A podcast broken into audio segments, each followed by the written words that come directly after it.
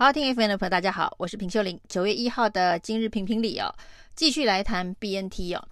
那 BNT 疫苗呢，是在郭台铭今年大概五月份的时候喊了一声啊，要买。那最后呢，在台积电跟慈济都跟上之后，一千五百万剂的 BNT 疫苗，终于在今年有机会能够让台湾的民众打到。那其实这一场呢，BNT 疫苗的抢购大战哦。被谢志伟形容是一场接力赛哦。他说呢，大家不能够只把荣耀跟光环给第四棒的郭台铭哦，不要忘了前面有三棒哦。那这前面三棒呢，他指的可能是陈时中、蔡英文跟他自己啊。那他说呢，前面三棒从去年八月份就开始努力哦哦。那如果要谈到去年八月份就开始努力，那其中有一棒应该是林权呢。那不过林权这位选手呢，在跑到一半的时候说水太深了，那他决定要弃赛哦。那到底为什么水太深哦？那林权当时留下了非常多的谜团。那最后的解密呢，是原本谈好的三千万计哦，被其中一位选手陈时中哦砍到三百万计哦。那从三千变成三百哦。那在市场的这个游戏的法则之下，林权决定要弃赛哦。那这是其中一棒的故事哦。那后面当然还有就是所谓的这一个陈时中所说的“有人不高兴”版本呢。那有人不高兴版本呢，现在看起来追本溯源，就是呢，希望找原厂购买，不要透过这个代理商，就是原厂跟代理商之争哦。说呢，如果买了代理商的这一个产品的话呢，没有保障，要跟原厂比较有保障哦。那在坚持原厂的状态之下，这第二棒又掉了。那现在看起来呢，要进到台湾来的这一批 BNT 疫苗，显然还是走代理商途径哦。所以呢，当时坚持原厂不能找代理商的那个棒次哦，就是莫名其妙的又掉棒了。那接下来呢，所谓的这个下一棒哦，可能指的是蔡英文总统。那蔡英文总统呢，就是把台积电。拉进来啊，那后来当然连慈济也一起进来，那这个三方这个民间捐赠一起购买，才促成了这一次的这个 BNT 采购，这是所谓的蔡英文快狠准决策的版本呢。那这个版本呢，在这一个签约之后，还特别强调所谓的标签问题哦，就是说呢，这个标签呢会是克制化的。那这件事情当然陈时中在事后也证实了。他说呢，这个就跟我们当时订购定制西装是一样的，我们会要求一定的款式、一定的标签哦。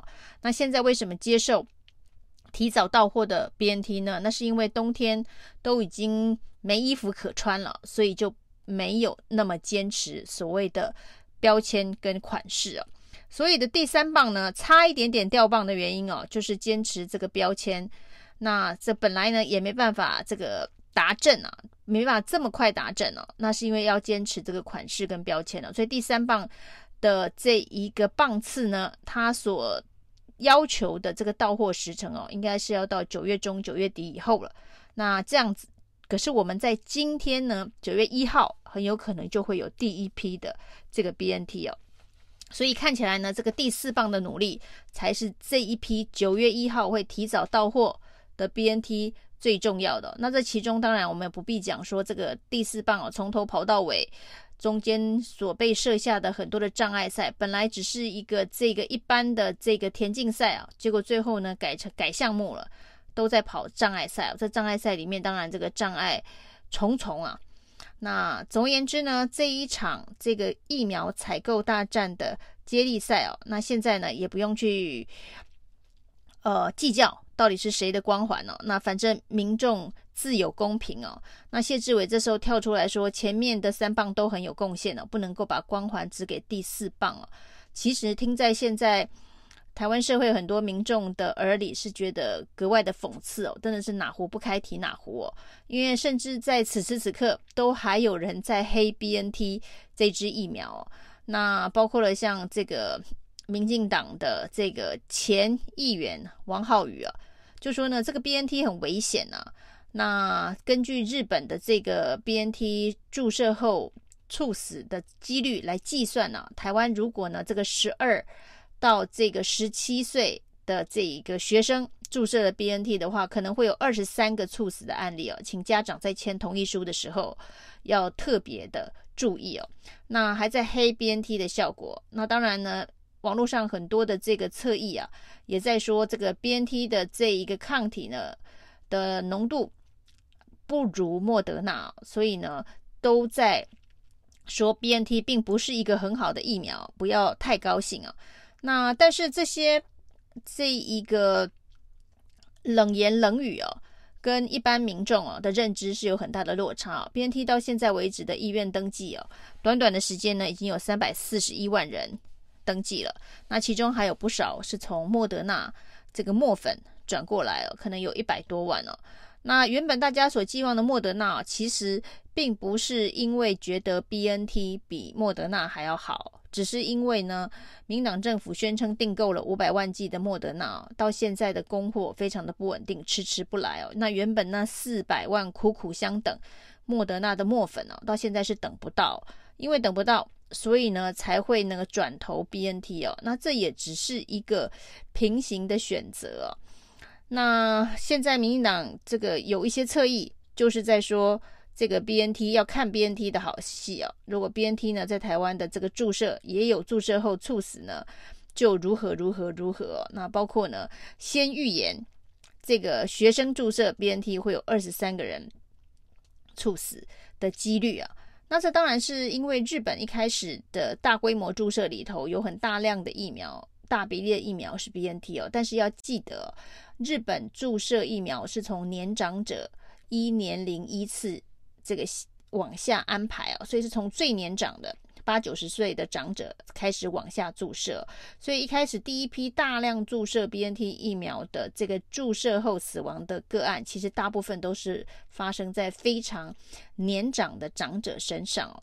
那拿台湾的这个专家的说法来说，这个可能跟背景值有蛮高度的关联性哦，就跟我们一开始大规模注射的疫苗是 AZ 疫苗。所以到现在为止呢，AZ 疫苗的注射后猝死的人数，还是最多的，应该是如此类比哦，啊，而不是 BNT 单独所造成的注射后猝死的几率。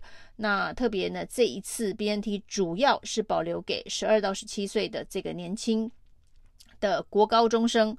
那开学之后呢，所开始注射，所以这个几率把日本的长者的几率直接搬到台湾的这个年轻的学生的身上哦，这个不晓得是数学还是逻辑有问题啊。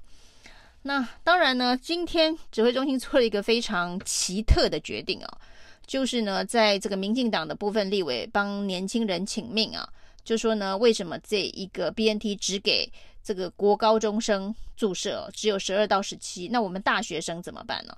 那大学生十八到二十二的大学生为什么不能打 BNT 哦？那事实上呢，十八到二十二岁的这个所谓的大学生，并不是没有疫苗可以打。那至少在二十岁以上，二十到二十二这个年龄层，已经可以选择高端了。不是说好了有疫苗就去打吗？那为什么呢？二十到二十二的这一个年轻人，还要透过民进党的立委，去发声哦，要求指挥中心开放打 BNT 啊。那其实这一个指挥中心在二十到二十二这个年龄层开放打 BNT，但是呢，二十二以上到二十八，他却指定打 AZ 啊。就是我们每一个年龄层的切割，每一个年龄层的这个疫苗的提供哦，一开始是说可以自由选择哦，那照现在的指挥中心的安排方式哦，根本就没有自由可言呢。那而且感觉呢是会吵的孩子有糖吃啊！只要找对人，找对民进党的英系立委，找对民进党的正国系、正国会派系，就可以提早开放疫苗。这就是大规模的疫苗特权，用政治力介入。因为实在是不懂啊，为什么十八到二十二的这一个阶层要切出来特别安排可以。打 BNT 哦，那在这个网络预约平台上面登记那三百四十一万人的意愿，不就又白登记了吗？因为现在让十八到二十二岁的人可以优先试打。那在前一天呢，陈时中明明还说这个呃，如果说这个是由台大率先发难，说希望大学开学之前能够打疫苗，其实台大并没有指定要打哪一款疫苗，只是希望学生能够也比照国高中生，能够有这个提早打疫苗的安排。那没想到呢，这一个台大发难之后，这个民进党的立委也陆续的要求十八到二十二岁，而且还指定要打 BNT。那今天呢，昨天的陈时中还说，那十八到二十二岁的年轻人，如果不是没有念大学，不是大学生怎么办呢？那所以没有办法针对这一个十八到二十二岁的族群来特别做一个类别。其实我们现在一二三四五六七八九十类已经很复杂了。那每一个类别里头呢，各自还有不同的这一个造册。那当然，今天大家讨论很多的第二类的这个造册里面，为什么只有那么零星的人愿意打高端哦？那这个是政府必须去正视这个高端大家施打意愿很低的一个问题哦。那现在呢，这个做了一个大转弯，就是说让十八到二十二岁的人打 BNT，那可是二十二岁以上的人又要求打 AZ 哦。那这到底是一个什么样子的一个逻辑安排哦？真的是相当的匪夷所思哦。如果是照年纪来看哦，就是因为二十岁以上可以打的疫苗是这个 AZ 高端、莫德纳跟 BNT 哦，但是二十岁以下可以打的疫苗呢，只有这个 BNT 跟莫德纳，那高端也不能打。所以呢，如果真的只是为了这中间的所谓的十八到二十疫苗孤儿的这个区间哦，因为这个区间呢，目前不能打高端，不能打 AZ，所以它只能打莫德纳跟 BNT。莫德纳呢，我们没有货，那 BNT 现在有一批货进来啊。如果要照这一个逻辑去做疫苗的分配的话，那至少也是十八到二十岁哦。那为什么会开放到二十二？那二十到二十二就可以跟所谓的二十三到二十八只能打 AZ 的这一群人列为同一群、哦？其实这不这种分类方式真的是所谓的自私异分、哦。你的第二类已经搞到大家人仰马翻、心有不平了，现在又冒出了一个特权类，叫做十八到二十二哦，而且还指定打 BNT 哦。那这是一个政治考虑，还是防疫考虑，还是数学考虑哦？那既然大家都这么想打 BNT 哦，那十八到二十二又要求一定要打 BNT，那为什么郭台铭跟你说明年先去预约三千万剂这件事情，你却说我买够了，我已经买很多莫德纳了？那大家都想打 BNT。如果指挥中心也要这样子顺应民意，用政治的手法去决定谁能打 BNT，那就干脆多买一点，不是就解决大家的问题了吗？以上是今天的评评理，谢谢收听，谢谢收听，请继续关注好好听 FM，并分享给您的好朋友。